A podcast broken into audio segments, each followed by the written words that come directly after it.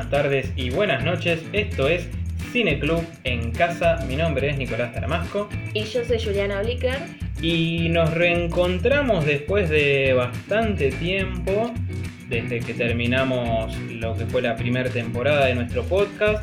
Eh, lo que habíamos dicho es que íbamos a parar, ¿no? Hasta que viniera una segunda temporada, que quizás podría ser el año que viene, quizás con otro formato, bueno, lo estamos Sí. pensando, pero no queríamos cerrar el año sin hacer eh, nuestro ranking con nuestras 10 películas preferidas del año. Sí, aunque este año no, no tuvimos un gran año para el cine, la verdad, comparados con el año pasado, que tuvimos, no sé, películas como The Irishman, Once Upon a Time, eh, Parasite, bueno, tuvimos un montón de películas muy buenas. Este año estuvo medio flojeri, pero también porque muchas películas que tendrían que haber salido no salieron, eh, se pospusieron, después hay muchas que estuvieron en festivales y que quisimos ver y no pudimos todavía porque eh, no hay ningún torrent con buena calidad como para verlo y, y también porque algunas las queremos ver en el cine, cuando vuelvan, si es que vuelven en algún momento, ¿no?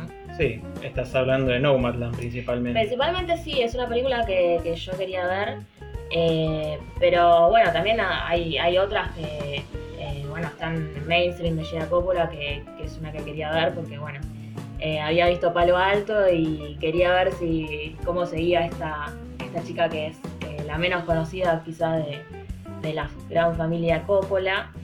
Hay otras también, hay una española que se llama Las Niñas de Pilar Palomero, que es más por ahí independiente y no, no la encontrás en ningún lado, es muy complicado eh, también encontrar algo de buena calidad. Pero eh, lo que intentamos hacer fue un ranking con eh, las que seguramente vas a encontrar o en una plataforma o en Juan Carlos Torren. Es muy fácil que, que las hallen por ahí, ¿no? Sí, digamos que no elegimos el mejor año para hacer este... No. El podcast en general. El podcast en no elegimos el Bueno, en mejor realidad año. sí, porque el nombre de Cineclub en casa nos quedó bien, porque bueno, quédate en casa. Eh, bueno, ahora ya no, pues nadie se queda en casa, pero bueno, el cine todavía no lo seguimos teniendo dentro de casa, ¿no? En una miniatura, porque bueno, todavía las cosas no están dadas para que vuelva al cine, aunque volvieron muchas otras cosas más, donde eh, inclusive que convoca a mucha más gente que el cine y quizás es menos organizado, pero eh, la verdad es que recién ahora em- empieza la etapa de vacunación y yo creo que hasta febrero, marzo, yo no creo que vuelvan los cines.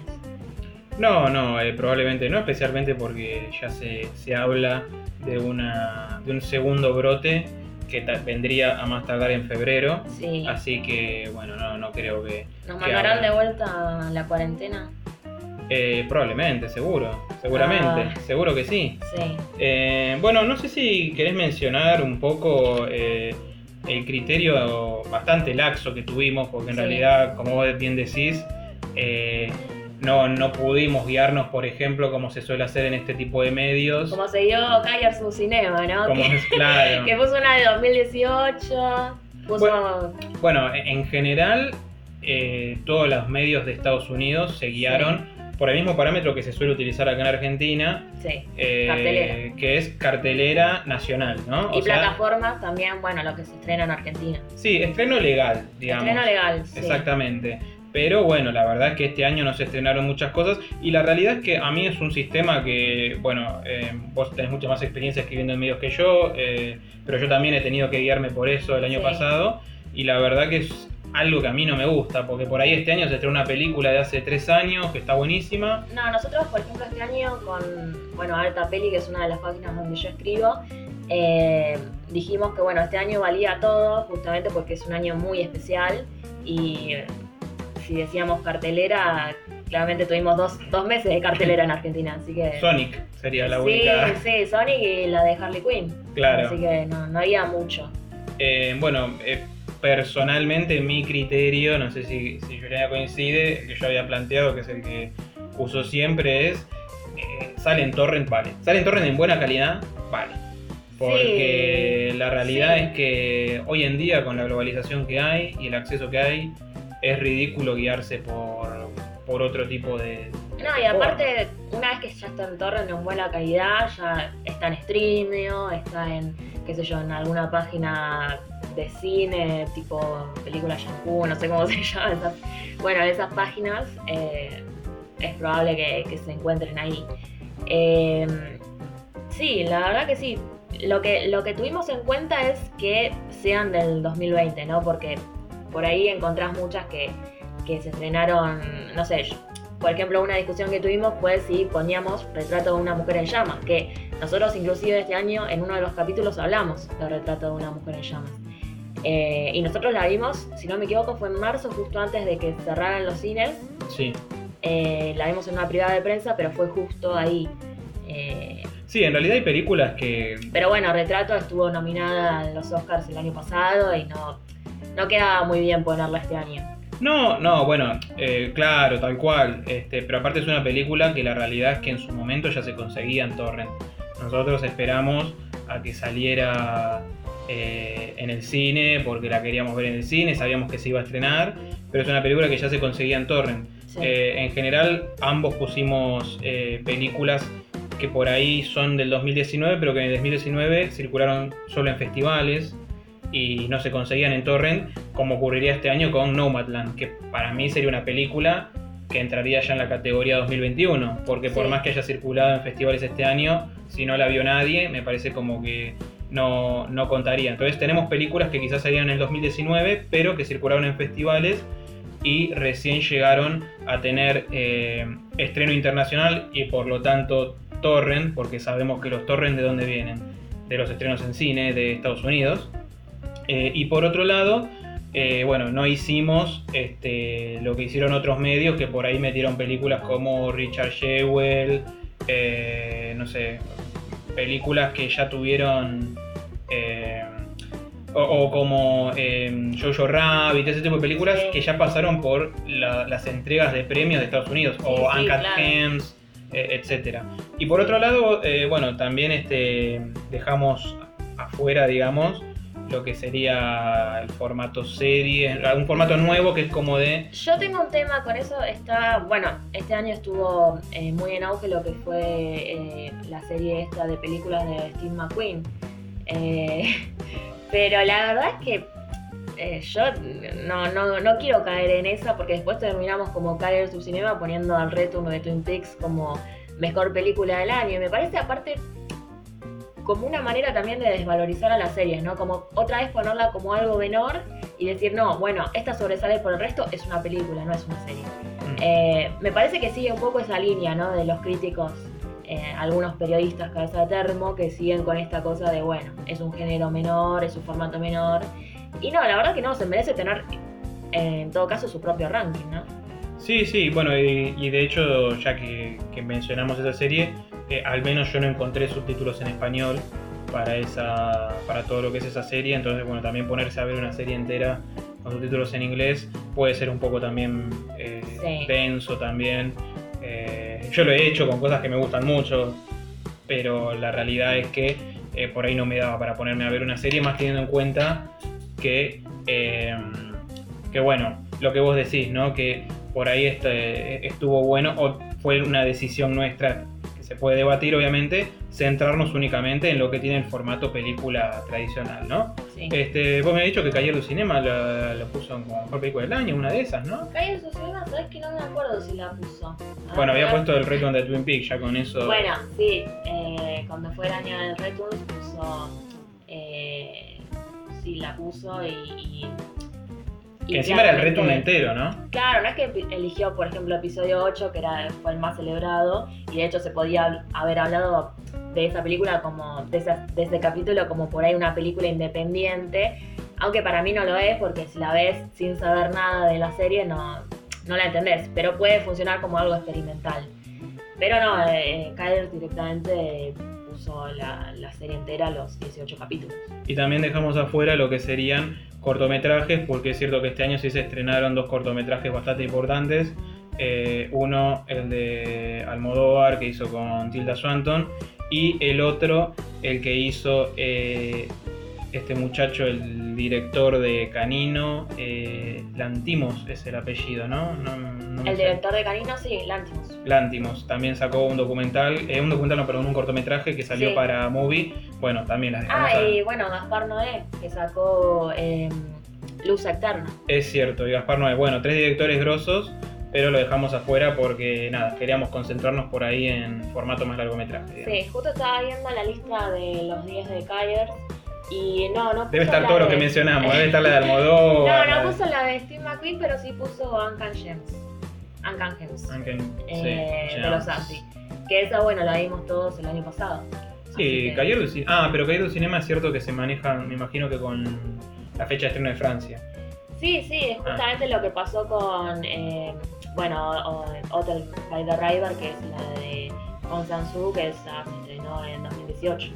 Que de hecho ya estrenó otra película en este tiempo. Claro, estrenó la de la que vimos nosotros. Correcto. Sí, The Woman Who Ran, Sí, sí, eh, que se estrenó acá en el Festival de, de Mar del Plata, si no me equivoco, ¿no? Eh, el año pasado, ¿sabes? No me puedo acordar. Ah, no, este año decís vos. Sí. Sí, eh, no me acuerdo en este momento si la vi yo ahí. Pero, pero puede ser. Pero bueno, hizo ronda de festivales sí, este, sí. este último año. Bueno, si querés, eh, antes de empezar con lo que es el, el top 10 eh, di- directamente, podemos Sí. mencionar, hacer eh, las menciones honoríficas de las películas que eh, no entraron en nuestros respectivos ran- eh, rankings, Sí. porque le aclaramos al público, lo que vamos a hacer es el ranking de cada uno, ¿no? No uno en conjunto, sino de cada uno. Eh, bueno, este, no sé si querés empezar vos por tus, tus Sí. menciones. Yo quiero aclarar que justamente las que quedaron afuera eh, son muy buenas. Eh, a mí este año, como fue muy particular, no me pasó como el año pasado, por ejemplo, que había algunas que se destacaron muchísimo del resto. Acá no hay tanta diferencia. De hecho, eh, las que puse como en los puestos primero y, segundo de mejores películas, la verdad que son para mí, si tuviera que ponerla en, un número, serían un 8, ¿entendés? Nunca llegan a ser ese 10 de por ahí de Irishman, lo que me pasó con The Irishman. Eh, por eso aclarar de que no es que quedan afuera porque me gustó menos que, algunas que, nombré, sino pues simplemente porque no puedo poner todas.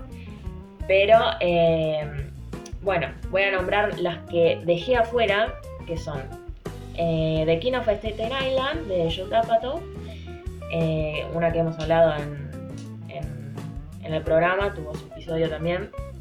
Bueno, Drag de Thomas Winterberg, El Cazador de Marco Berger, Las Motitos, que es una de película cordobesa que se estrenó en Mar del Plata, muy buena, de Inés María Barrianuevo y María Gabriela Vidal. Al morir la matiné de Maxi Contenti, película uruguaya también que la vimos en el Mar del Plata. Eh, Son of Metal de Darius Marder. Y eh, The Lodge, que también la hablamos este año en uno de los episodios de los austríacos Verónica Franz y Severin Fiala. Sí, eh, bueno, a mí me pasó un poco lo mismo. Este fue un año bastante flojo, la verdad, para el cine. Yo, la realidad es que estaba más como mero cuando arma el, el club de, el equipo de fútbol americano que dice no puede cortarlos a todos los que quería, pero por suerte puede cortar a muchos. Bueno, yo estuve así. Eh, pero bueno, menciono mis siete películas que, que me gustaron, pero que, bueno, no, no entraron en mi, en mi top 10. Eh, pero que la verdad, eh, bueno, como decís vos, ¿no? Es este.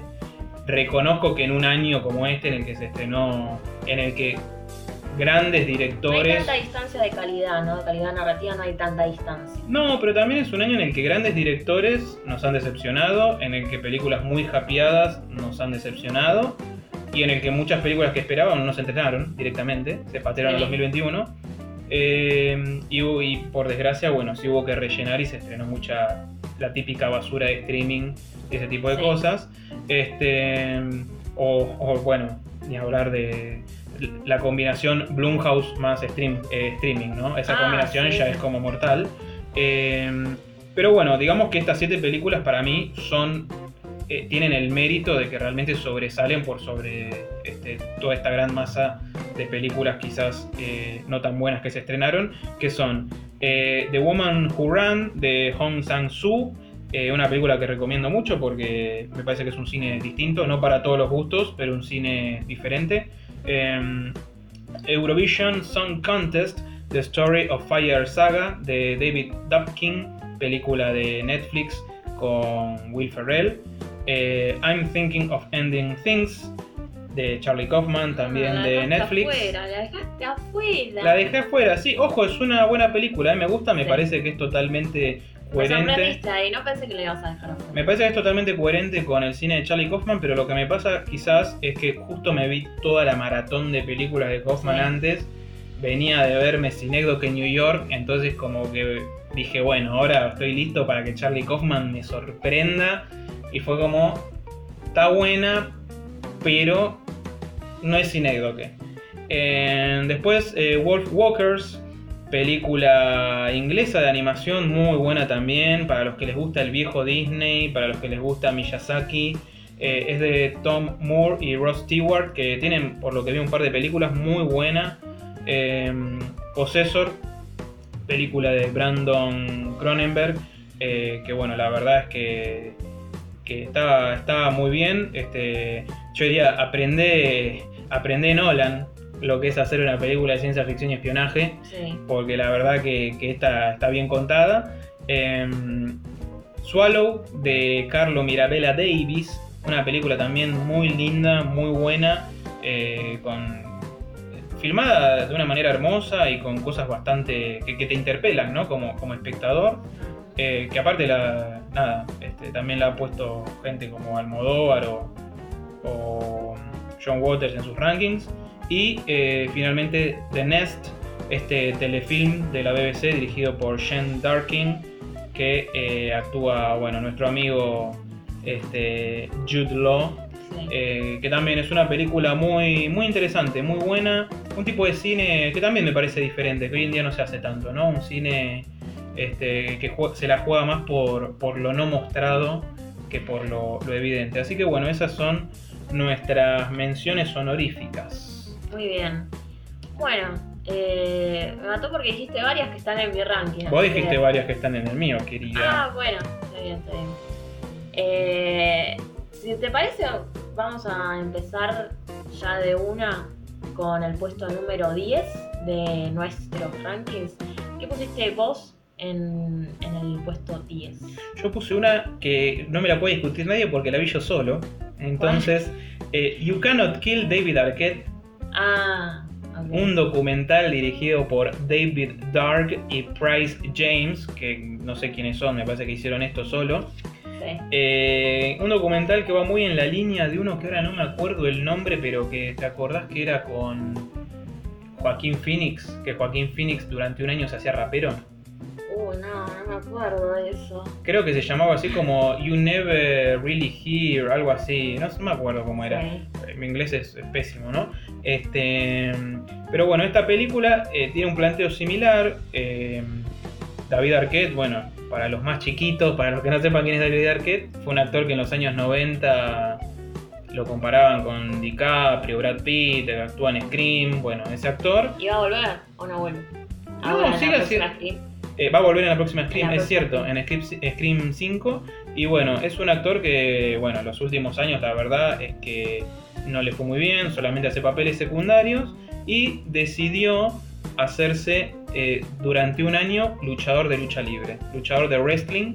Y bueno, la película es eso, sigue el proceso real de todo un año del tipo de ser un tipo excedido de peso, este, con un problema grave de que de- tiene que consumir eh, pastillas psiquiátricas porque él tiene problemas de ansiedad muy graves, problemas cardíacos, bueno, el tipo está como en la lona totalmente, este, y cómo cambia su cuerpo y empieza a hacer lucha libre, un tipo que no tiene ningún tipo de entrenamiento, es como que yo me subo al día de mañana a un ring, este, entonces lo vemos como lo muelen a palos, se lastima, se lesiona y hasta incluso, no quiero spoilear, pero casi muere. Tiene un par de situaciones, dos veces, donde casi se mata. Eh, y bueno, ¿por qué la pongo? Porque es la típica historia a lo Rocky que siempre funciona, que es una historia Sí. que no siempre está bien contada. Y aparte vos conocés mucho de lo que es el nicho de, de la lucha libre, ¿no? Sí, creo que por eso es que por ahí no mucha gente no la vio. Pero, y porque no salió, a lo mejor eh, en el 2021 sale en Netflix y la ve todo el mundo. pero mm, tiene esa cosita como muy parecida a The Wrestler, el luchador, eh, como esa, esa historia de, de redención, ¿no? Y me gustó porque es, la- es una historia real, o sea, vos ves el proceso físico del tipo, de cómo pasa de ser un, un tipo muy deprimido, muy totalmente descontento con su vida, a eh, tener aunque sea un, un regreso a la gloria, digamos, a través de, de este deporte. Y también, bueno, sirve como un viaje por el mundo de la lucha libre. Este, así que nada, muy recomendada, una película que no, no lo vi en ningún, Y ningún aparte ranking. con las apariciones especiales de Patricia Arquette y Rosana Arquette, ¿no? Sí, y Carney Cox. Y Carney Cox también. Sí, Correcto, sí, que Courtney Cox y David Arquette tienen esta, esta relación de que están separados hace como 20 años, pero se ven todo el tiempo, casi como que viven juntos, ¿viste? Sí. Eh, pero bueno, eh, la recomiendo mucho para los, los fanáticos de este tipo de historias de redención. Es una, es una muy linda película. Para mí fue uno de los mejores documentales del año, la verdad. Bueno, en mi puesto número 10 puse una que vos dejaste afuera que es The Nest. Eh, Nest con, con T, ¿no? Con, con la X. Sería Sí. el nido, ¿no? Correcto. De John Darkin, el director de Martha Marcy May Marlene, que fue su ópera prima de 2011. eh, esta película de, de- de una secta protagonizada por Elizabeth Olsen. Y bueno, en este caso se trata de un psicodrama, drama familiar, eh, que se estrenó también en el Festival de Sundance de este año.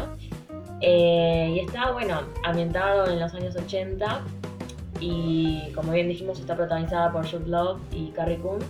Eh, ellos dos son un matrimonio de, de clase media eh, en ascendencia social que, eh, bueno, él viene de Inglaterra, se fue a Estados Unidos, hizo su vida ahí eh, y ahora que la pegó se quiere, quiere invertir todo su dinero en volver a, a Reino Unido para poder desarrollar eh, el trabajo como corredor de productos, agente de inversiones sería, ¿no? Sí, la palabra, correcto. la- el título.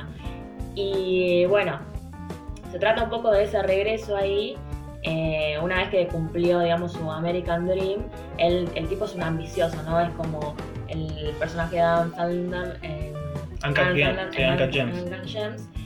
Eh, y bueno, el tipo una vez que, que cumplió su American Dream vuelve a, a Reino Unido eh, para, digamos, eh, tiene, le, le ofrecen organizar el- una división de, de una empresa, ¿no? De una empresa petrolera, ¿no? Sí, sí, sí. La parte de eh, justamente de inversiones. Cómo Sí. invertir la plata de la. de la Pero bueno, estamos en una época en que Reino Unido es mucho más conservador que Estados Unidos y él como que la tiene bastante clara. Él dice, bueno, acá lo que va a pasar es que Estados Unidos va a comprar todas estas empresas y la verdad lo mejor que nos puede pasar es vendérselas.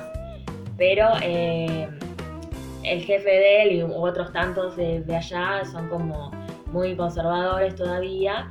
Y eh, bueno, se trata un poco de, de esto, ¿no? De, de también eh, cómo su obsesión y su ego- egocentrismo lleva a que la familia como que caiga en picada, ¿no? Eh, Aparte un mitómano y un tipo con una, una adicción a gastar, ¿no? sí, totalmente, gastar plata que, que no tiene, eh, porque como dice él en la película, él juega que es rico, ¿no? Pero, pero no, la verdad que, que- que no lo es. Eh, podría hacerlo, pero no, no lo es. Que es una forma de apostar también, porque eh, el Sí. personaje de Adam Sandler apostaba plata que no tenía y este de alguna manera hace lo mismo, porque él invierte, pero apostando a que en la empresa le va a ir bien con un negocio y va a recibir una plata. Sí. Entonces es medio como un... Sí, sí, sí, él, él también hace una apuesta ahí en, Mm. en Inglaterra y, y- y bueno, hay que verla para, para ver cómo sale, ¿no? Ya se imaginarán. Pero bueno, eh, está muy bueno también eh, la relación que, que surge ahí con, con la esposa, con Carrie Coon, que es esta mujer de, que la han podido ver en, en series, más que nada en The Left Lovers, eh, The Sinner y la serie de Fargo también. Eh, esta cosa de cómo su vida profesional se ve eclipsada por eh, los sueños de, de riqueza de- del marido, ¿no? Eh, pero bueno, es para mí una muy buena película, sobre todo la dirección, ¿no? Tiene muy buena dirección, una construcción de, de época, ¿no? Que, que no, es- no recurre a, a lo nostálgico, ¿no? como que va por, por otros lados. Sí, creo que es en el. ¿En qué año es? ¿En el 86? 80 y pico, sí. O sí. sea, que claro, no es que suena el gol de Maradona a los ingleses para No. que sepas que. O no suena No, no. tipo, no sé. eh, New Order para que sepas que es los 80. bueno, la música, las selecciones de, de- de las canciones están muy buenas igual. Ah, es verdad que hay música, Sí. pero por ahí no es como la más eh, representativa de la no, época. Son como temas que son conocidos, Sí, pero más tipo. Porque es la hija la que escucha música, ¿no? Tipo Sí, New. Wave, punk, como algo un poco más. sí, hay mucha, eh, mucha sutileza. Él maneja muy bien todo lo que se trata de eso. Eh, y también me gusta mucho cómo maneja lo que es eh, los encuadres, la profundidad de campo. Eh, me, parece que, nada, que, en esa parte está muy bien lo que hace. Y también como juega con otros géneros, ¿no? Porque ellos cuando se mudan a Inglaterra se mudan a una mansión enorme con un montón de habitaciones eh, que ni siquiera la pueden amueblar porque no tienen plata para amueblar, para amueblarlo. Y es en el medio del campo y surge toda esta cosa de combineta con, con el terror gótico. Eh, también hay pasan cosas con, con un animal, con uno de los caballos, porque la, la- la mujer trabaja de entrenadora de, eh, de, de caballos. eh, Hace la gran show Cabrera, porque Sí. alquila una mansión sin plata para, para pagarla. Sí, sí, sí, tal cual. Pero bueno, me gusta esa, esa mixtura de géneros y cómo juega él, sobre todo eh, en cómo está filmada. Ahora no me acuerdo muy bien el, el que hace la fotografía, pero también es eh, me gusta mucho. Eh, pero, Y a todo esto es un telefilm. Sí, eh, sí, sí, sí. Eh, y aparte, bueno, es su segunda película. En la primera a mí mucho no me había convencido, me, me encantó la, la actuación de, de Elizabeth y, y como te digo, algunas cositas de, de los encuadres y todo eso. Pero esta creo que me gustó muchísimo más por los temas que trata eh, y lo sutil que es este señor. Así que bueno, mi puesto número 10, The Nets de Sean Topkin. Bueno, vamos al puesto número 9.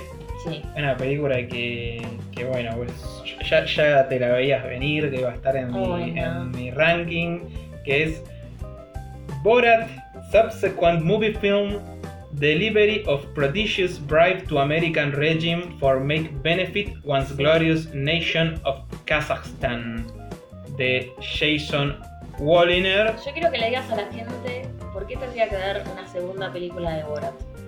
En primer lugar porque yo soy de los que... Yo no vi la primera Borat cuando se estrenó, Sí. La vi 10 años después porque la vi ahora y no me gustó. Es una película que no... Sí, yo- probablemente porque se me pasó el tren, porque por ahí era una película que en su momento fue muy innovadora. Ah, vos decís que envejeció mal. El humor, ese humor envejeció mal. Quizás es un humor que envejeció mal o quizás es una película que eh, buscaba representar una realidad muy encauzada en el presente Sí. y con el tiempo nada, al cambiar la realidad uno ya está como la siente menos, menos fresca, digamos. Yo me acuerdo que en la época en que salió Borat, que era la época de Bush, eh, en todos lados tenías críticas a Bush. Bueno, un poco como ahora con Trump, digamos, ¿no? Todos, en TV ponías, eran todos videoclips sobre Bush y salían documentales de Bush por todos lados. Este, pero bueno, por el motivo que sea, a mí no, no es una película que me que realmente me haya, me haya gustado al verla más tarde. A lo mejor simplemente no me hubiese gustado en, su momento tampoco, pero Borat 2, y, acá voy a hacer una aclaración, en un año en el que, como dije, muchas películas muy hypeadas no me gustaron, o el trabajo de grandes directores no me gustó, eh, o no encontré quizás grandes despliegues cinematográficos, como decís vos, de un Scorsese o de un Tarantino, como fue en otra época, o de este, el director de Parasite, que ahora no me acuerdo el nombre.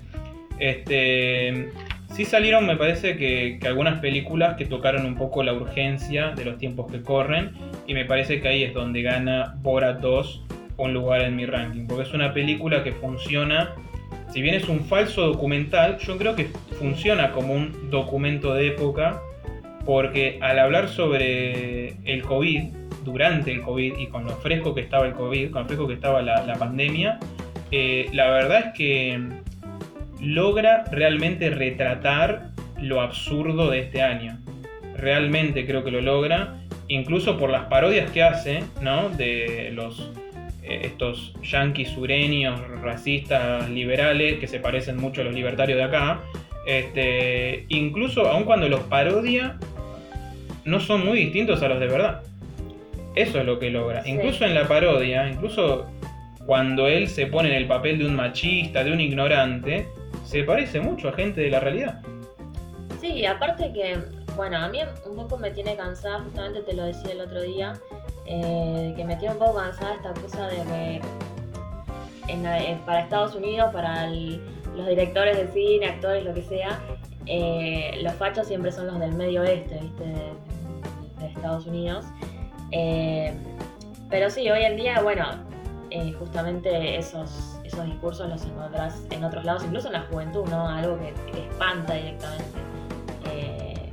Sí, sí, sí, ni hablar. Bueno, y incluso, bueno, en gente eh, que, que está ya en un estrato social muy alto, como por ejemplo, bueno, Rudolf Giuliani, sí. que bueno, tiene una participación que es increíble lo que pasa en la, en la película. Este, eh, en una época, aparte en la época del Too, eh, Borat se, se mete con el tema del Too y del feminismo.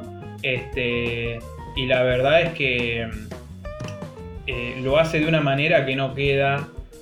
No queda como un progresista que se quiera hacer el aliade para sumar puntitos para Sí. su película, sino que lo hace eh, incluso mezclándolo con otro tipo de humor por el cual eh, sería canceladísimo de, de- de alguna manera. Este, o sea, es un tipo que no, no tiene límites para su humor. Pero bueno, eh, ah, y una cosa que sí me gustó mucho también es que le dieron mucha participación a un personaje que es la hija de Borat, que lo mismo, le aporta muchísimo, no es solamente una incorporación de metamos un personaje femenino, porque bueno, es la agenda de Hollywood para atraer público femenino, sino que de verdad es un, personaje que, que aporta muchísimo y, y nada, y, y me, me hace reír, de- hasta es casi, casi más protagonista que Borat. Así que nada, una película que me parece interesante. Quizá dentro de 10 años no tenga la misma fuerza, pero hoy es una película para, para ver hoy ya, tipo, te captura lo inmediato. Ok. Eh, en mi puesto número 9 puse una película que todavía no lo puedo creer ni yo, porque es una película de terror de Blumhouse. ¿Sí? Eh, y yo la verdad que con Blumhouse tengo muchos problemas. Eh, La isla de, de la no, fantasía. No, no, justamente no. Esa no. Eh, no, en mi puesto número 9 está eh, The Invisible Man de eh, Nick Warner, eh, que es un tipo que ya venía trabajando con Blumhouse, porque bueno, es el guionista del Juego del Miedo, de Inside Us también. El protagonista también es, fue guionista de La Mula, de Clint Eastwood. Eh, pero bueno, hace unos años que viene trabajando ya sea como productor o guionista en varias películas de la factoría Blumhouse. Y bueno, esta película en realidad es eh, una remake, ¿no? De eh, esta... Sí, de la, de la famosa película de la Universal. Claro, sí, sí, sí. Es, retoma, digamos, lo que fue el intento fallido de la Universal por llevar a la gran pantalla a todos esos monstruos clásicos, ¿no? El llamado Dark Universe, eh, que bueno, que, que nos dio, eh, creo que lo último que nos dio fue la momia de Tom Cruise, ¿no? Así Sí, que sí, sí. No, eh, eh, porque en realidad, este, ahora iba a salir un nuevo Dark Universe, ¿no? claro, como que la, Sí. la de Tom Cruise fue el intento número no sé cuánto de hacer el Dark Universe, Sí, fallido nuevamente, Sí. y este, la idea ahora era, no sé si hacer un Dark Universe, sino como que le iban a dar las películas de terror a directores independientes, digamos, este, como, bueno, eh, porque el cine de Blumhouse, viste que se lo considera como independiente, o sea, está hecho con más presupuesto que cualquier película argentina, obviamente, Sí. pero se lo considera medio como independiente, entonces eh, le van a dar, no sé, qué, qué película a, a el de Quiet Place, este, ah, bueno, tu amigo, este, Jordan Peele también va a dirigir amiguísimo. una. Sí, sí, sí. Eh, claro, sí, en este caso el- lo que se hizo fue una, una libre versión, ¿no? Del hombre invisible de Wells. Eh, esta es como que la película es en clave de thriller psicológico. eh, y de ciencia ficción con lectura feminista. Eh, otra vez, bueno, eh, algo que está muy en agenda en Hollywood. y por eso también, bueno, está la, elección de Elizabeth Moss, que bueno, todos la conocemos por El cuento de la criada, Mad Men. acá hemos hablado en este, en este programa varias veces de, Elizabeth Moss porque a mí me gusta mucho. Eh, y bueno, en esta situación, en esta libre versión, eh, lo que se hace es modificar el punto de vista, ya no es el hombre invisible el protagonista, sino es ella que eh, tiene que huir todo el tiempo de, este personaje que es eh, su, marido con el que no, quiere convivir más. y me gusta, principalmente me gustó mucho el tema de cómo juega con las alucinaciones ¿no? de la protagonista, de hasta qué punto puede ser ella que tiene una despersonalización o en realidad existe eh, el hombre invisible, en realidad el marido que es eh, científico logró la forma de hacerse invisible, ¿no? Como que todo el tiempo surge esa duda de si la mina en realidad se está volviendo loca o lo que está pasando le está pasando realmente. Eso es algo que, me gustó mucho. Em, y como te decía también el cambio, la modificación del punto de vista, que no sea él, que creo que no lo dije, está interpretado por Oliver Jackson Cohen, que bueno, lo pueden tener de, La maldición de Hill House y también la, segunda parte de La maldición de Blind Manor. Eh, me gustó el cambio de, punto de vista porque eh, creo que está bueno para ahondar en, un tema social tan urgente, ¿no? Como es el tema de la violencia de género, ¿no? Eh, y bueno, también me, me, gustó cómo, cómo, lleva al extremo las vivencias ¿no? de las víctimas justamente de, este tipo de violencia. Eh, porque lo que le pasa a ella no es algo muy distinto, sacando la parte de ciencia ficción, algo muy distinto a lo que le ocurre a las mujeres víctimas, ¿no? El tema del descreimiento por parte de la sociedad, las autoridades que tendrían que actuar, que no actúan, eh, como que la loca siempre es la mujer, ¿no? Es, eh, me parece que tiene todos esos elementos como que la hacen como una película como de género, ¿no? Sí, correcto. Y, em, y bueno. De género, eh, de, temática de género. De temática de género y también de género. Y también de género porque, claro. Sí, las dos cosas. Eh, pero bueno, eh, también está, me encanta cómo está dirigida, las coreografías de acción, sobre todo ella me encanta como, para mí está alucinante esa hermosa. Siempre está alucinante. Es que, sí, yo creo que un poco la va a terminar encastillando este tema de que siempre haga de, la mujer que le hace frente a la violencia de género que sale ahí como... Pero creo que es una heroína más real de las que están de las que estamos acostumbrados a ver en este tipo de historias, me parece. Yo la veo como una artista militante, como que creo que ella elige esos papeles. A propósito y bueno, como que está cumpliendo una, una función social a través de esos, de esos papeles. Sí, sí, sí. Y aparte, eh, yo lo he dicho en este programa, me parece que es una mujer con la que te puedes identificar fácilmente. Eh, y bueno, en cuanto a esta película, también eh, tiene algunas cosas que están muy buenas, como la atmósfera, cómo, cómo se genera la atmósfera de tensión, el manejo de los silencios. tiene algunas cosas muy piolas. También el ritmo, es un ritmo que, que va increciendo todo el tiempo y em, me parece que salvo el final que bueno tiene ahí como una cosa medio eh, que por ahí a, algunos les llegue a disgustar o no pero creo que sí puede ser que, a alguien no, le haya gustado pero no se puede decir que es una película que, te aburra o que en algún momento no, no sientas esa tensión eh, de lo que le está pasando a la protagonista, ¿no? Como que tiene ese ritmo inquietante y el director lo, sabe manejar muy bien. Correcto. Eh, al igual que, bueno, la, puesta en escena, todo es muy sofisticado, la fotografía en tonos azules, todo eso está muy bien hecho. Eh, por eso, bueno, la, puse ahí en mi ranking, porque aparte es para mí una sorpresa, porque eh, Blumhouse en general no, no es una no es una factoría que, a mí me haya atrapado, creo que eh, es más, más conocida por las cosas pochocleras que hace, que, a mí no, me gusta, porque aparte siempre apuesta más por el efecto sorpresa, los jump scares, que acá, hay que decirlo, escasean, no, no, no tiene tantos, tantos de esos sustitos fáciles ni efectos visuales, sino que juega más con lo físico, que es lo que más, a mí más me gusta dentro del terror. Eh, así que ese es mi puesto número 9. Bien, puesto número 8, eh, Historia del Oculto de Cristian Ponce, esta es la película Sí. que yo coloqué. Eh, estoy bastante orgulloso de poner una película argentina. Eh, convencido, no por una cuestión de, bueno, metamos una argentina, no, no, de verdad me parece una muy buena película, que aparte es de género, Sí, porque también a veces, qué sé yo, por ahí es más habitual poner una película argentina de un director, no sé, Martel, eh, Campuzano, que son grandes directores, pero bueno, está bueno también tener una película de género. Eh, esta es eh, la historia de la última emisión de un programa periodístico de televisión llamado 60 minutos después de la medianoche, eh, que durante esos 60 minutos el grupo de periodistas que hacen ese programa van a querer desenmascarar todos los chanchullos de eh, el presidente de la nación. Estamos hablando de la Argentina de los años 80, de una Argentina alternativa. alternativa.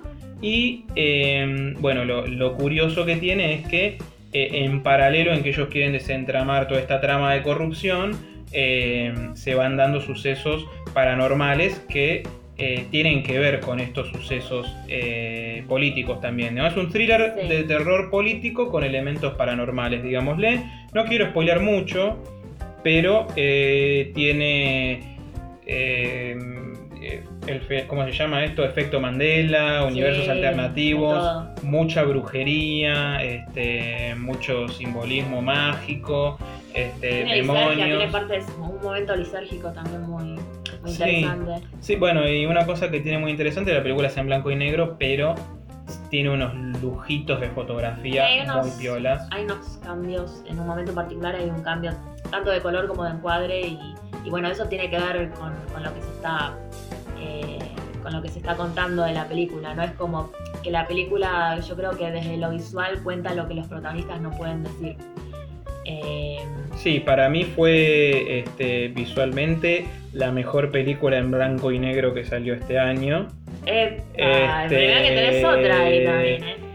Para mí la mejor película en blanco y negro de este año, en la que mejor se usó blanco y negro y en la mejor se utilizó esto de tomar un tipo de filmación vintage, digamos, fue esta. Sí, sí, Porque sí. toma el, como es la- el, el formato televisivo de los 80, ¿no? Medio tipo hora clave, esos programas. Este, Para mí, esta película, eh, yo la definí en, Twitter como a mí me encantó. Eh, la vimos, creo que los dos, bueno, la vimos en el MDQ, en el Film Fest. Eh, la definí como en el Hold the President Man con eh, Nacional y Popular, con brujería. Eh, y la verdad que sí, se nota que la influencia de los thrillers políticos de los 70 y también del, de el cine de terror, viste, ese eh, sobrenatural de esa época.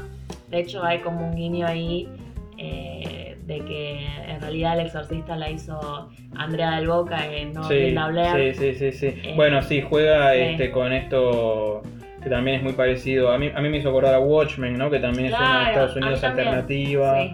Eh, bueno, para quienes lean cómics también este, tiene una cosa muy a lo Grant Morrison, ¿no? Eh, o para quienes vean la serie de Doom Patrol, tiene algo también por ese lado. Este, pero bueno, una película que me gusta la historia, pero también la verdad que felicito a Cristian Ponce por cómo está logrado lo visual, Sí, porque la realización está, está muy buena. Te dan ganas de verla dos veces.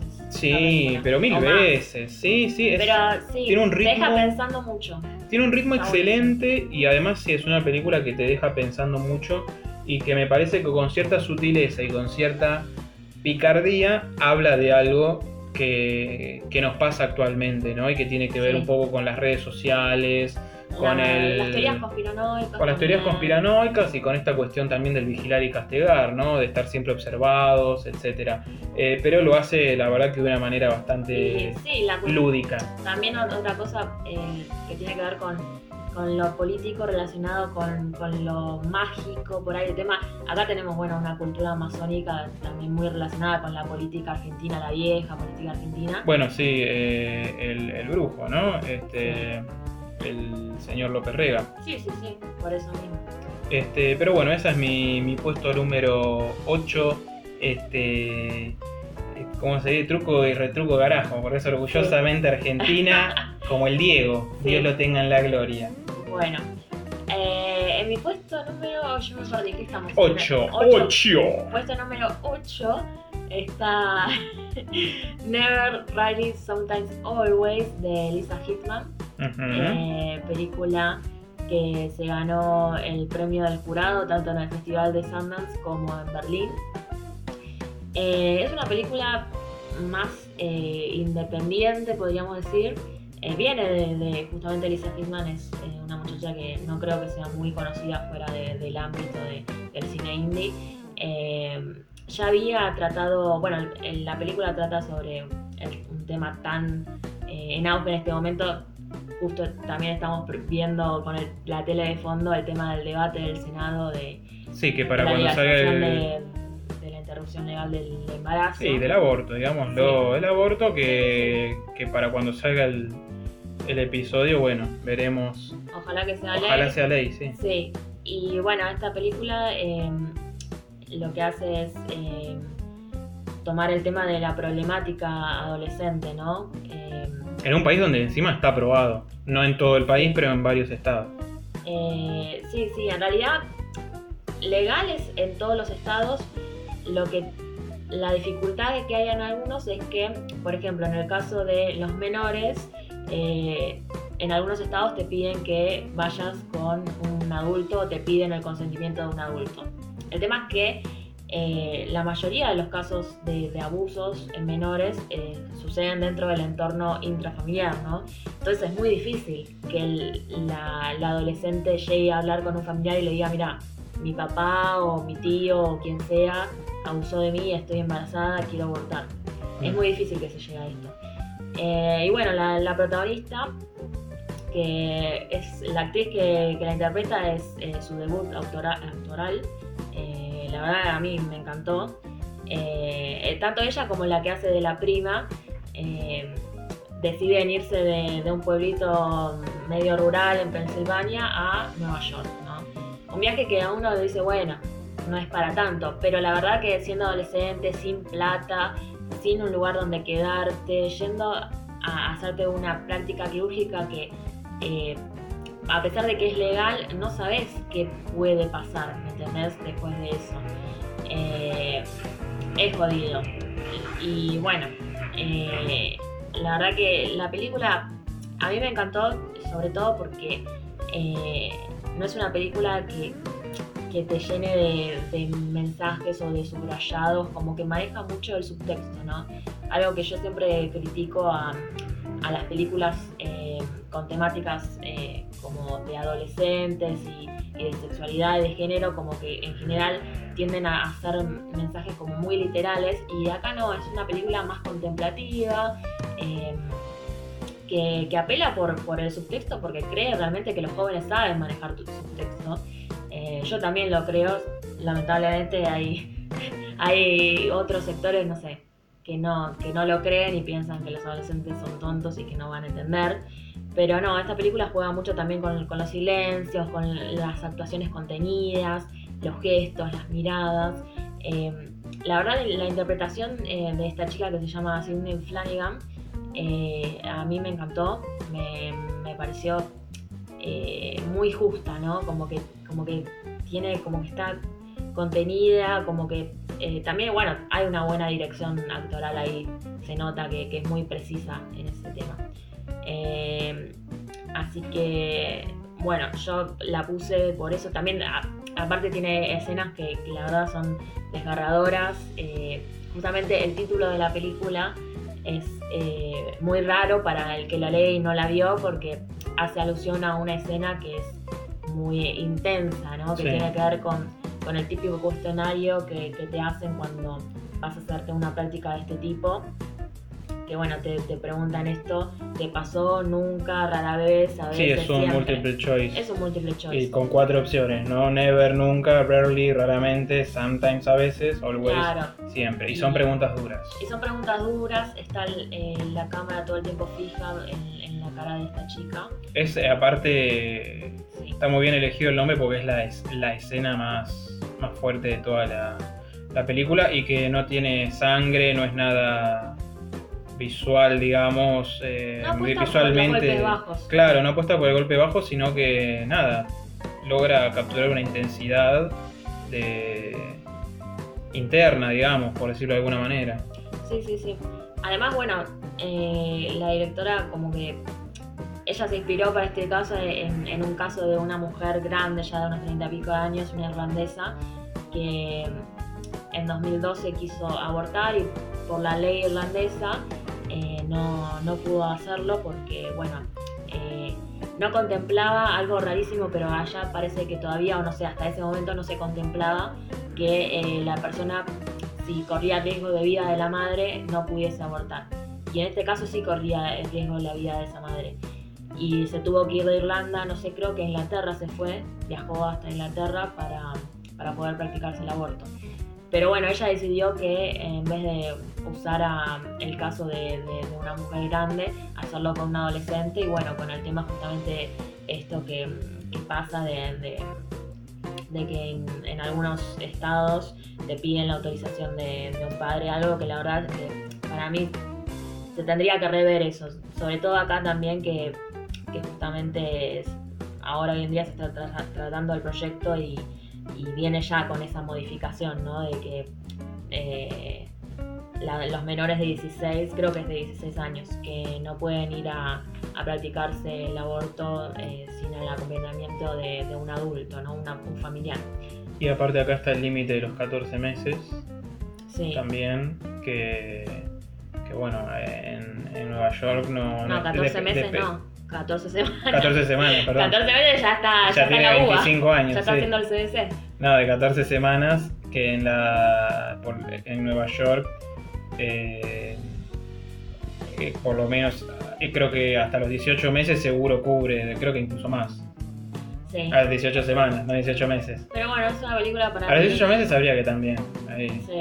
Es una película para mí desgarradora, intensa, pero también te deja un mensaje como de esperanza, de empatía y sobre todo me quedo con esa relación de ella con la prima, ¿no? Una Sí. relación como muy empática, de sororidad que me, la- nada, me, me causó algo muy, muy lindo. Muy bien, muy bien, muy bien. Eh, pasamos entonces al siguiente. Al puesto número 7. al puesto número 7, el puesto de la suerte. Eh, yo elegí Sound of Metal, eh, película de Darius Murder. Creo que es de Estados Unidos la película. Sí, Este, que básicamente cuenta la historia de un baterista que toca metal que se queda sordo. Este, básicamente es eso, todo el proceso en el cual se va quedando sordo hasta que se queda sordo totalmente y eh, bueno, el- el- uno de los problemas que tiene este muchacho es que es eh, adicto, es adicto y sordo, entonces tiene que ir ex adicto en realidad. ex adicto. Bueno, en realidad la adicción eh, no es curable, la adicción No. es solo tratable. Este, así que bueno, tiene que ir a, a un centro de rehabilitación para sordos. Eh, la verdad que es una película que es interesantísima, este, tanto por la historia, que me parece que este tipo de películas como Son of Metal o Never Really Something's Always, este, son películas que, que tocan temáticas que son tomadas de la realidad, pero que son interesantes porque no se ven mucho en el cine, por el motivo que sea. Sí. Este, la verdad es que eh, también me parece que, que visualmente, o de- que desde el lenguaje cinematográfico hacen algo muy interesante con el sonido para mostrar la, sordera de este personaje. Eh, obviamente trabajan mucho con el silencio cuando él está con otros sordos y vemos eh, cómo se desenvuelven los sordos en una mesa, ¿no? Eh, dialogando solo con las manos o con golpes, con vibraciones. También esta combinación entre un tipo que por ahí es sordo pero lee los labios, con otro que es sordo pero no lee los labios y tiene que usar aparatos, computadoras que te traducen en el momento, o escenas donde directamente, eh, nada, hay actores que no sé si serán realmente sordomudos, o calculo que sí, este, pero bueno, es interesante ver toda la interacción.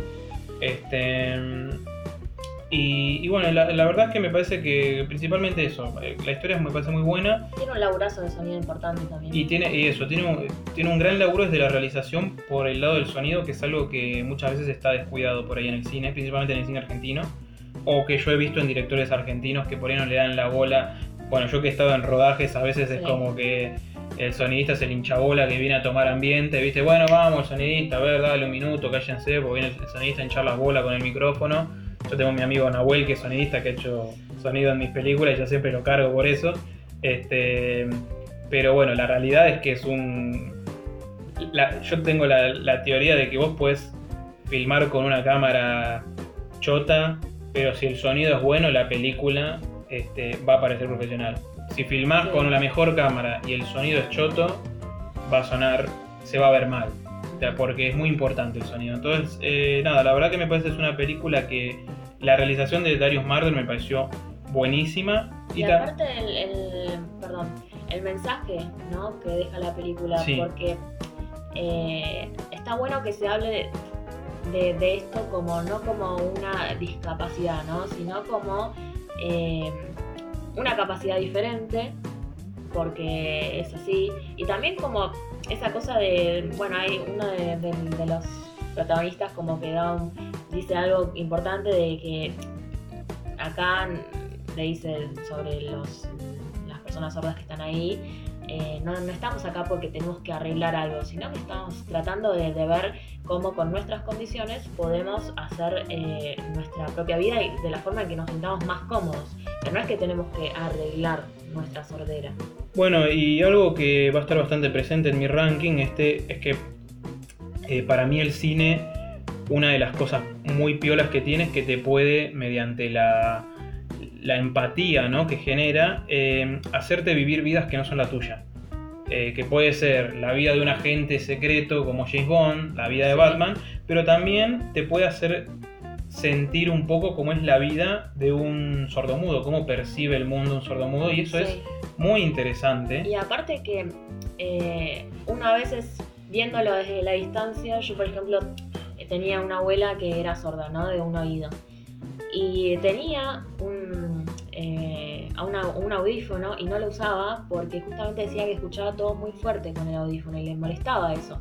Y como que en mi familia decíamos, no, pero esto porque como que no se quiere acostumbrar a esto. Y la verdad que, a ver, eh, por ahí ella ya se acostumbró a una vida distinta, ya aprendió cómo, de una forma de relacionarse a través de, esa capacidad diferente, que, ahora que, nada, me parece que, no, necesita algo para, arreglar eso, ¿no? O sea, me parece que, que uno es como que la película hace eso, ¿no? Como que puedas ver las cosas desde una mirada diferente.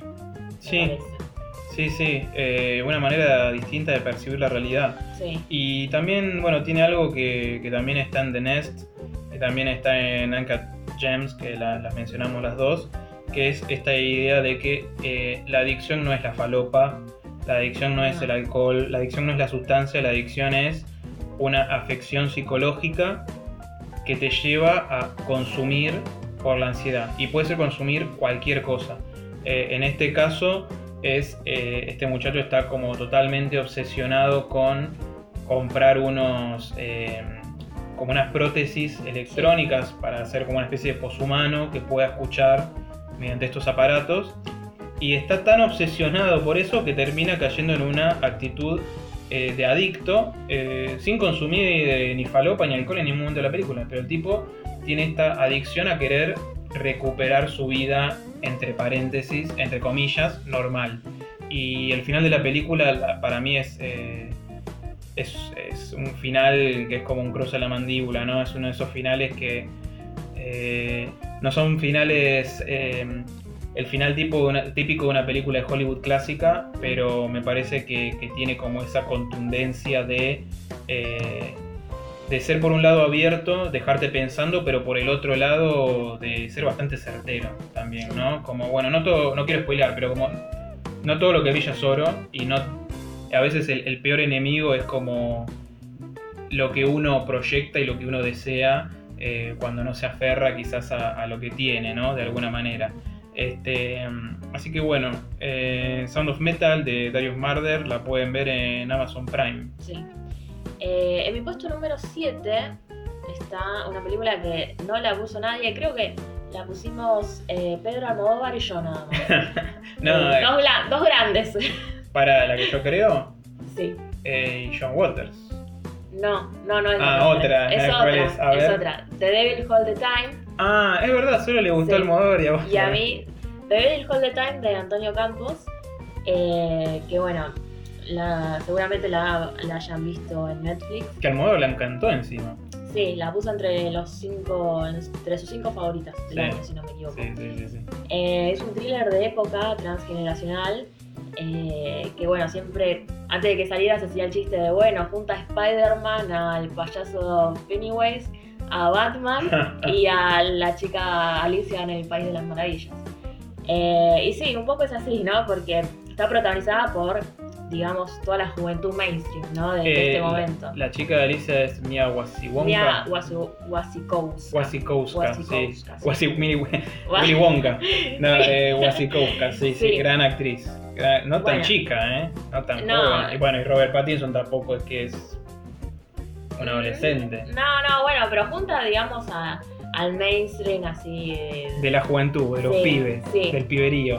Eh, está bueno, Tom Holland, está Bill Skarsgård, como dijimos, Pattinson, Elisa Scanlan, eh, y bueno, un montón más. Es- tiene un gran elenco. eh, y está dirigida por este tipo que es eh, como eh, una especie de, de Gaspar Noé, pero no tan... eh, Gaspar no es. Es. Gaspar.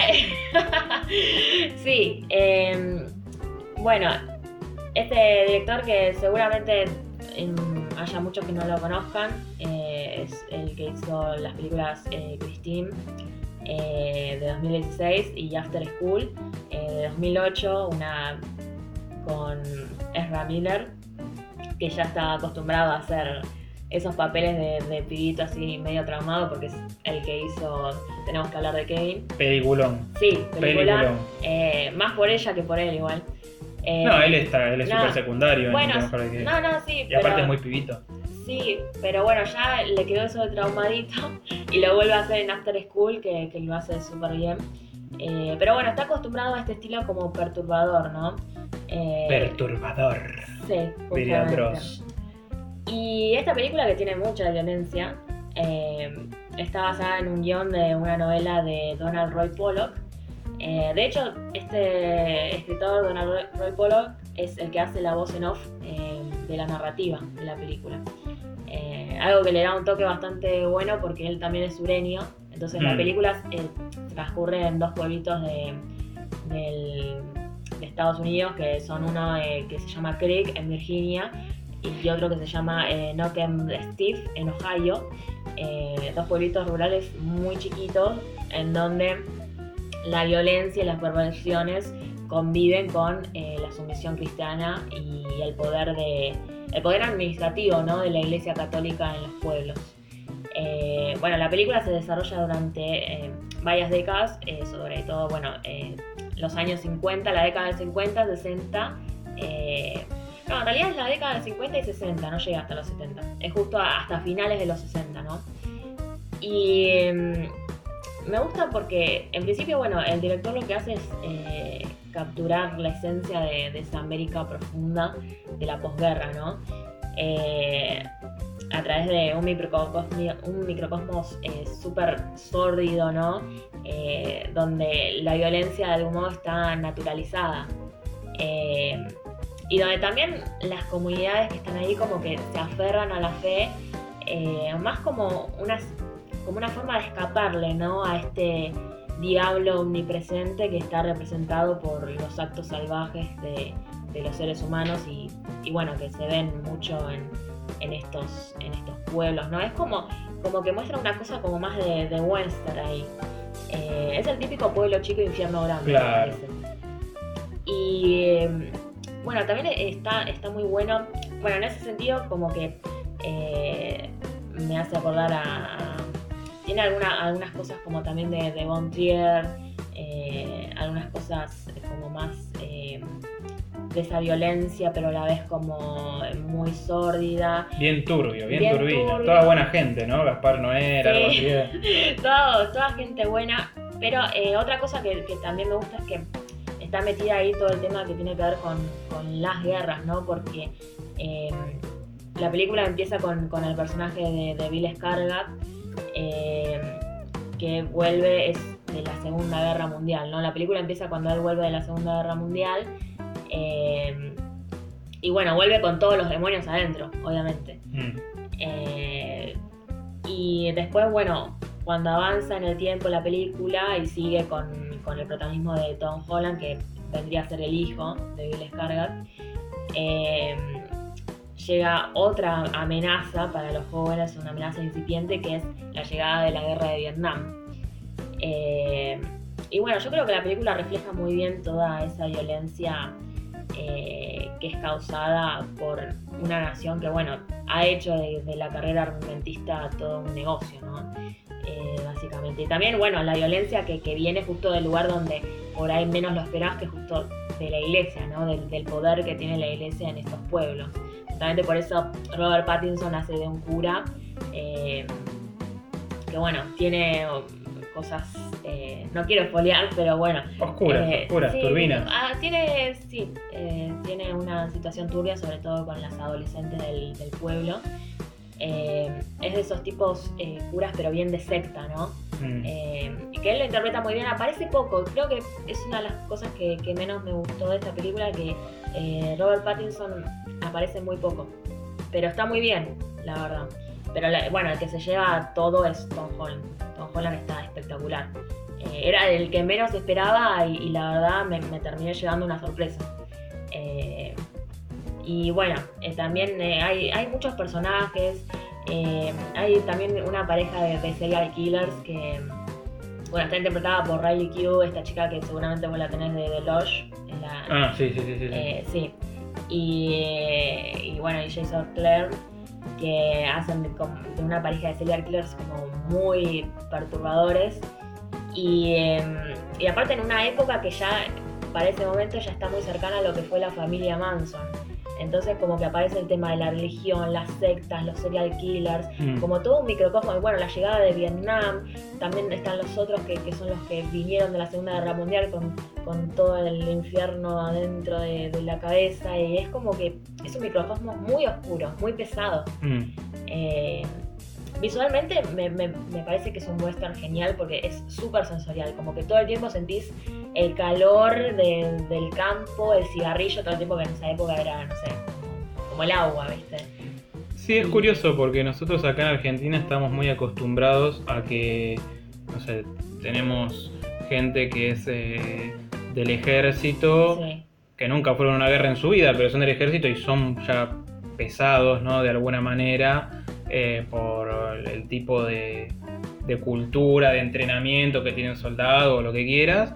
Eh, ni me imagino en un lugar de Estados Unidos que Estados Unidos está lleno de tipos que no solo estuvieron en el ejército, sino que estuvieron en la guerra de verdad, mataron gente y los tenés ahí al lado tuyo. Son tus vecinos y por ahí, no sé, fue un francotirador que mató a 130 personas. Bueno, sí, también tiene eh, en ese aspecto de, de todo eso de la guerra, eh, me hizo acordar un poco a The Dark Hunter.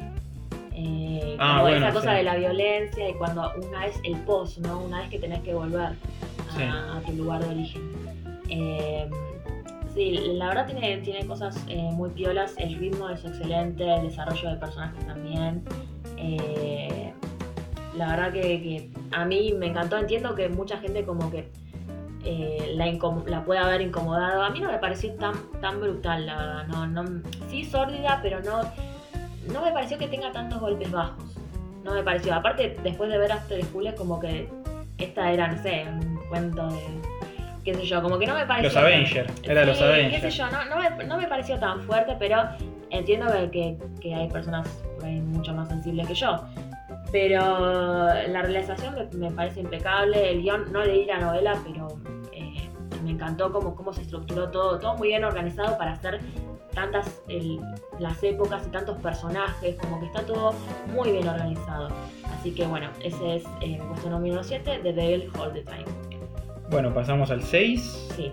Bueno, yo elegí, vamos con un poquito de alegría y diversión. Bueno. Elegí eh, Palm Springs, película Ah, de sí, sí, sí. Max Barbacoa. eh, Barbacoa. Barbacoa, sí. Que eh, fue, creo que el estreno más, más importante que tuvo este año Hulu.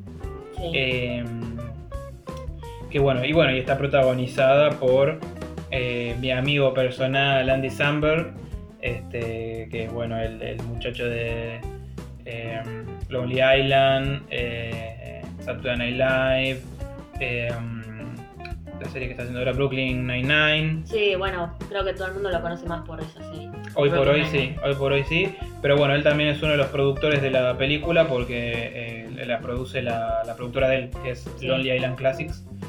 Este, bueno, básicamente la película es eh, vuelve a la, a la historia que ya lo podríamos contar como un... El día de la marmota. Sí, que se convirtió en un tópico de la misma manera que, no sé, Romeo y Julieta se convirtió en el tópico de dos familias enemistadas y dos que se enamoran, o, eh, no sé, este, la Odisea es el tópico de- del, del viaje, del retorno. Bueno, este... Palm Springs justamente eh, agarra este tópico del Día de la Marmota, que es el día que se repite, que está en varias eh, series, películas, se ha hecho.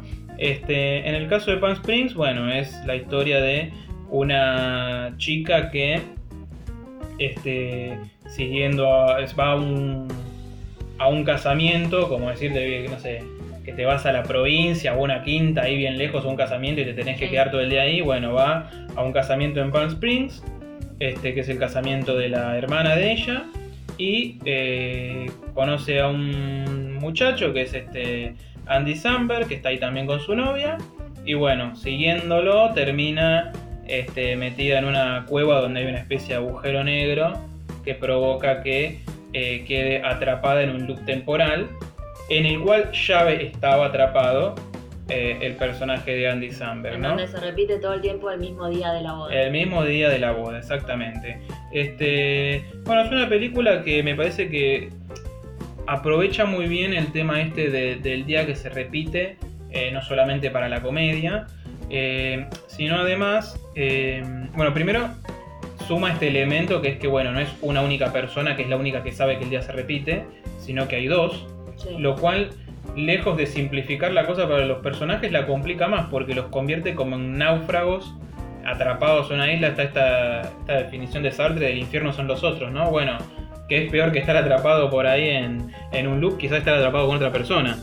Eh, porque de alguna manera perdés un poco esta, como se dice, esta impunidad que te daría poder hacer lo que se te canta, total el día se repite.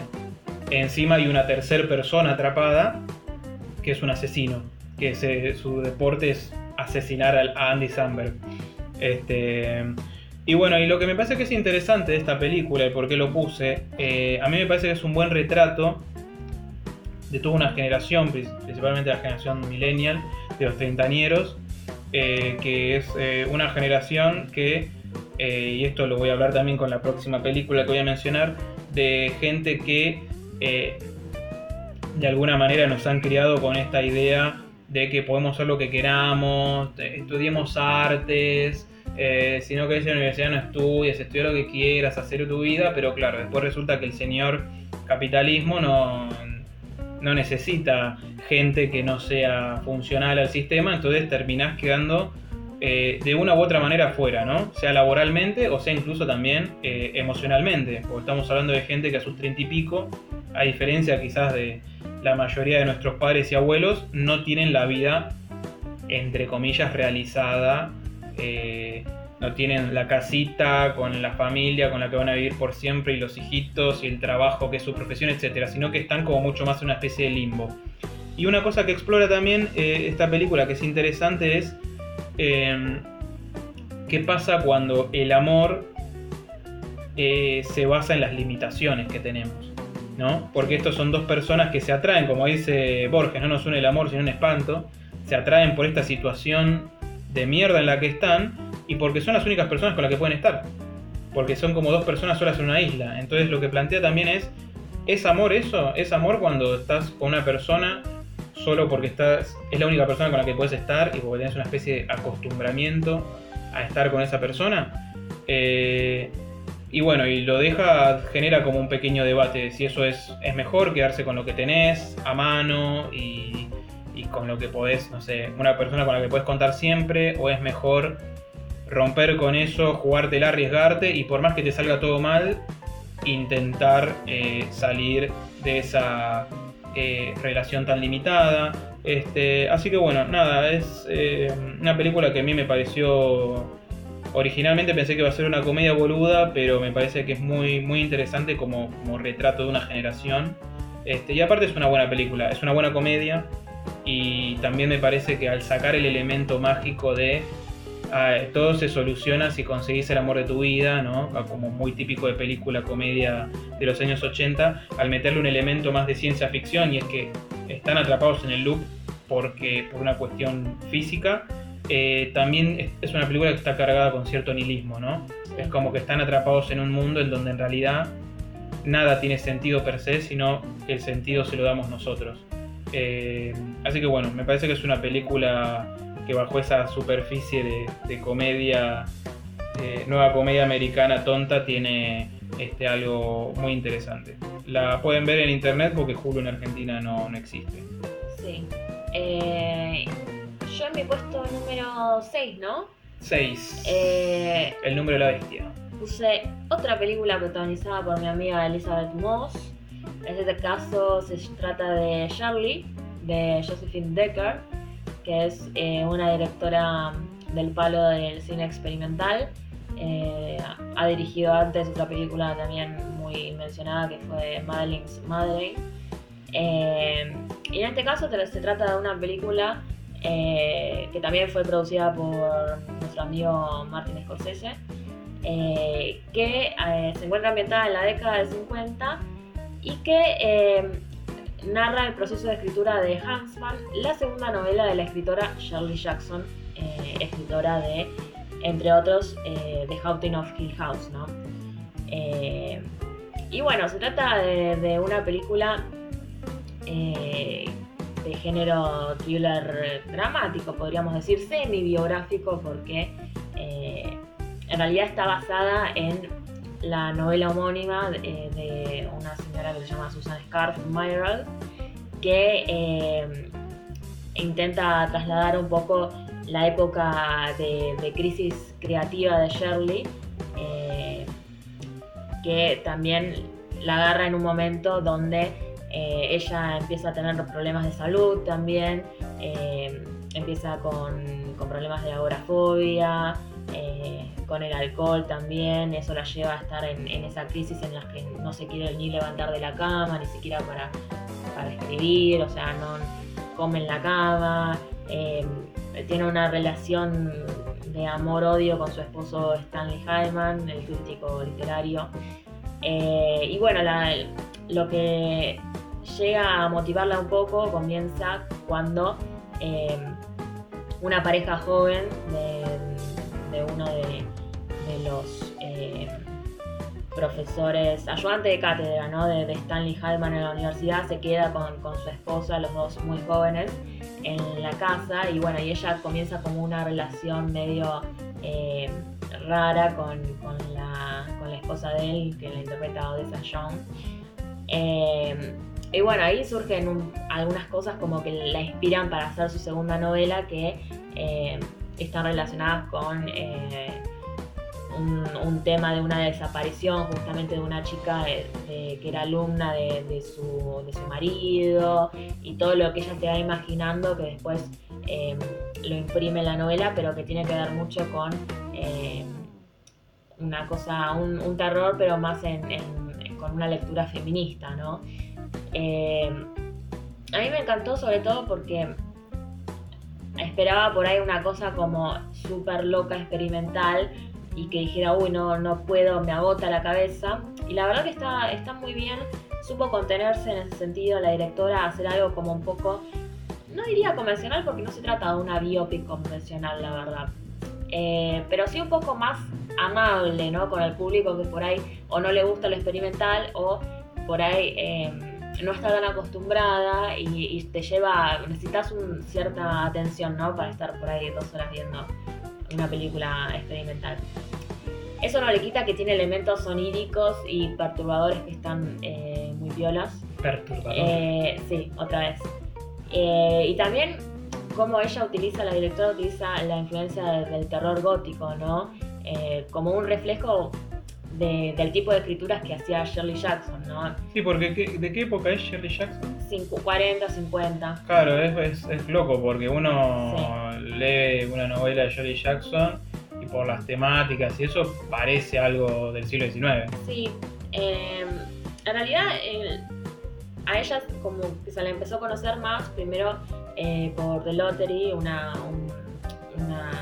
un, cuento que escribía en un diario. Mm. Em, y, lo que ella hacía, que, a muchos les llamó la atención, es llevar el terror como al, al, ambiente doméstico.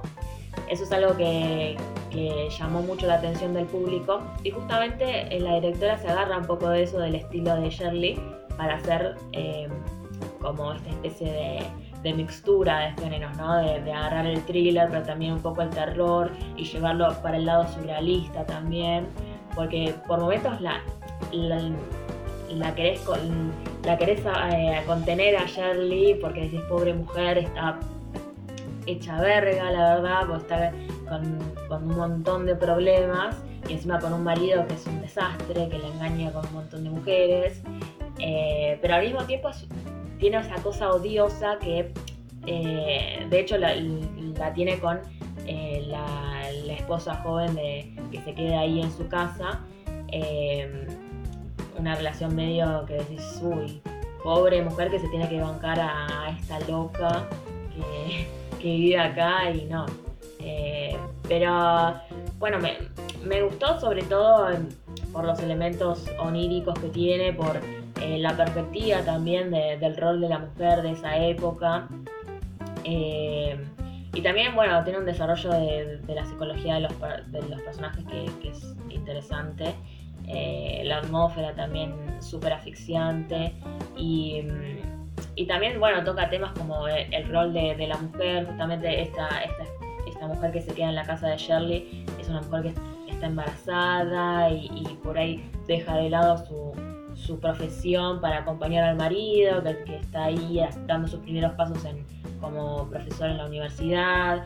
Y, y vos ves un poco como esa cosa de, ver como, como Shirley intenta de alguna manera, por ahí de un, lado odioso, avivarla esta piba diciéndole, che, boluda, te, va a terminar pasando lo mismo que a mí. Eh, y bueno, es eh, interesante también porque Shirley Jackson es un personaje para mí interesantísimo. Eh, me gusta un poco esta cosa de, de los escritores que, que están como medio en en una situación que es eso y cómo se puede sentar a escribir esta persona que, tiene tanta, tantos fantasmas dándole vueltas, ¿no? Eh, yo creo que, que, va por ahí en la misma línea. Pienso, lo primero que pienso es Stephen King, porque bueno, Stephen King también es, es muy fan de, de, la obra literaria de Shirley Jackson. Y, también pienso, a mí me gustaría, el día que hagan una biopic de Stephen King, me gustaría que sea como en este sentido así de, terrorífico y surrealista y que mezcle por ahí los temas de adicción con el alcohol que él tuvo, el accidente de auto, todo eso, que, lo vaya mezclando y, viendo cómo a su vez eh, intenta salir adelante sublimando todos esos, fantasmas internos a través de la escritura. Me parece fantástico, me parece genial. Eh, así que bueno, esa es mi película del puesto número 7, Shirley de Josephine Decker. Puesto número 6. Puesto, número 6, perdón.